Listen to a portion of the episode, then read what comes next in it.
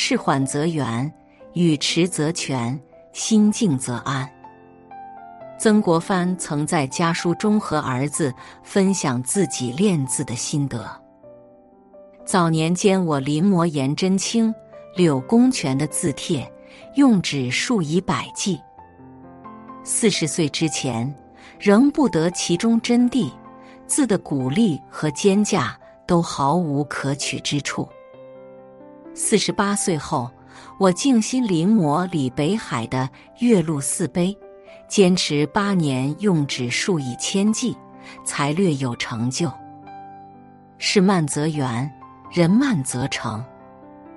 字要刚劲有力，就得一笔一划抹笔力；人要有所成就，就得一步一步圆满。为人处事，沉住气，慢慢来，方能水到渠成。一事缓则圆。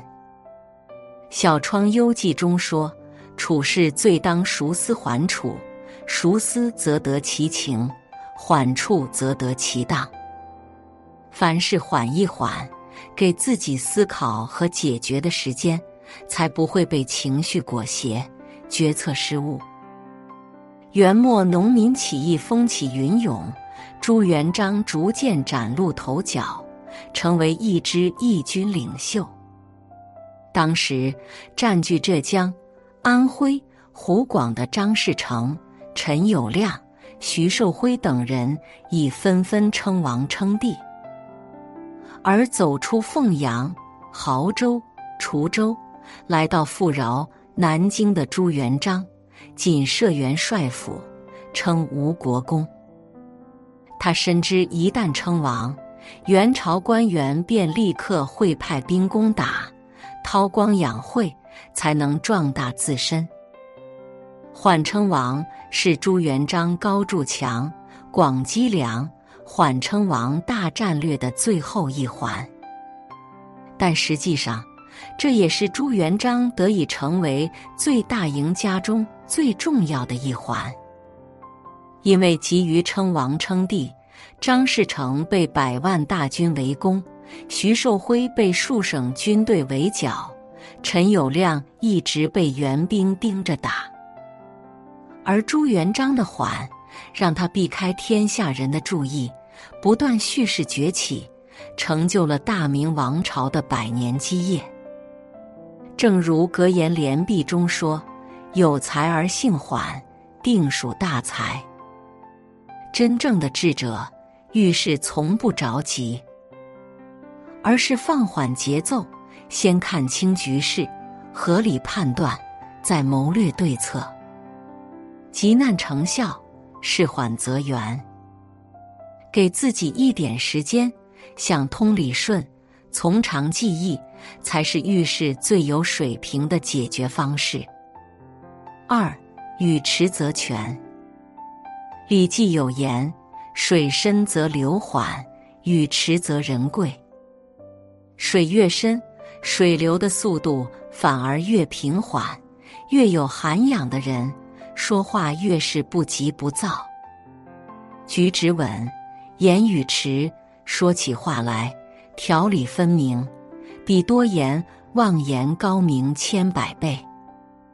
乾隆帝在位时，听大臣们都说刘墉的口才最佳，想考笑一番。想好对策后，乾隆将刘墉找来，对他说：“刘爱卿，什么是忠孝呢？”刘墉不知有诈，答道：“君叫臣死，臣不得不死，是忠；父教子亡，子不得不亡，是孝。”乾隆笑着又问：“那你对朕是否忠心？”刘墉毫不犹豫地说。忠贞不二。见刘墉入套，乾隆接过话茬说：“你如此忠心，那现在赐你一死。”刘墉听后，心想着君无戏言，自己不死是不忠，如果因此而死，又太不值。情急之下，刘墉没有贸然开口，反而是咬紧牙关。三叩九拜后默然离去。这下轮到乾隆着急了。刘墉要是寻死，自己不仅少了一个智囊，还会背负昏君的名声。谁知一炷香后，刘墉湿漉漉的回来，面对乾隆不忠的诘问，他早已想好了对答。皇上，臣冤枉啊！我跳河自杀，但在河中遇到屈原，屈原说自己自杀是因君主昏庸。而我的君主贤明豁达，应尽心辅佐，我只好又爬了上来。乾隆听后笑逐颜开。《周易》有云：“及人之辞寡，造人之辞多。”会说话的人，并非那些滔滔不绝、口若悬河的人，而是在察言观色和审时度势之后。开口慢半拍的人，说话是能力，语迟是智慧，深思熟虑再开口，既是尊重他人，亦是周全自己。三心静则安。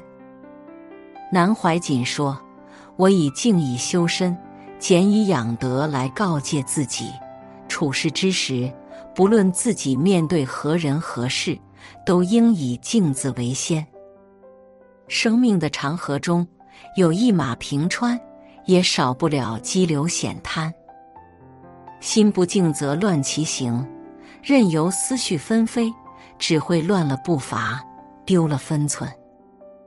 持心自守，以静制动，不受外境羁绊，不为当下所困，一切都会豁然开朗。宋神宗熙宁两年。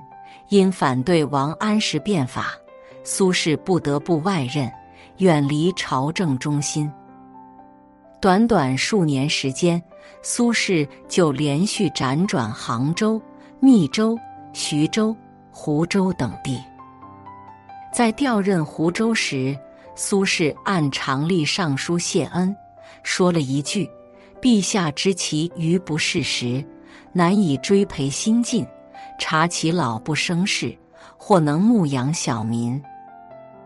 本是埋怨皇帝不肯重用他，谁知却被变法派大书特书，认为他对上不敬，讽刺皇帝支持新法。宋神宗勃然大怒，下令将其押送到京城，逮捕入狱。一时间，苏轼前途灰暗未卜。但苏轼却心静如水，坚信自己能沉冤的雪，在牢中能吃能睡，没有丝毫颓废之态。宋神宗此时也举棋不定，不知苏轼是真的包藏祸心，还是被人陷害，杀也不是，放也不是。于是宋神宗安排一个宦官去测试他的忠诚。见他鼾声如雷，心中坦荡，最终力排众议，赦免了苏轼。苏洵在心术中说：“一静可以治百动。”苏轼生死存亡之际，看淡风雨，安然入眠，这是静的智慧与从容。心静下来，便会有一种安定强大的力量，于不动声色间。扭转乾坤，世事无常，起落沉浮。心静如镜，任外界风吹雨打，我自闲庭信步，才能越过坎坷波折。得享岁月静好。心浮气躁者，一事无成；沉着冷静者，百福自集。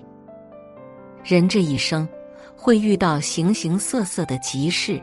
难事烂事，我们无法控制事情的发生，却可以修养自己的心态。遇事当缓，说话须迟，修心以静，找到节奏，哪怕是慢一点，日拱一卒，也终能抵达。顺手点个赞，与朋友们共勉。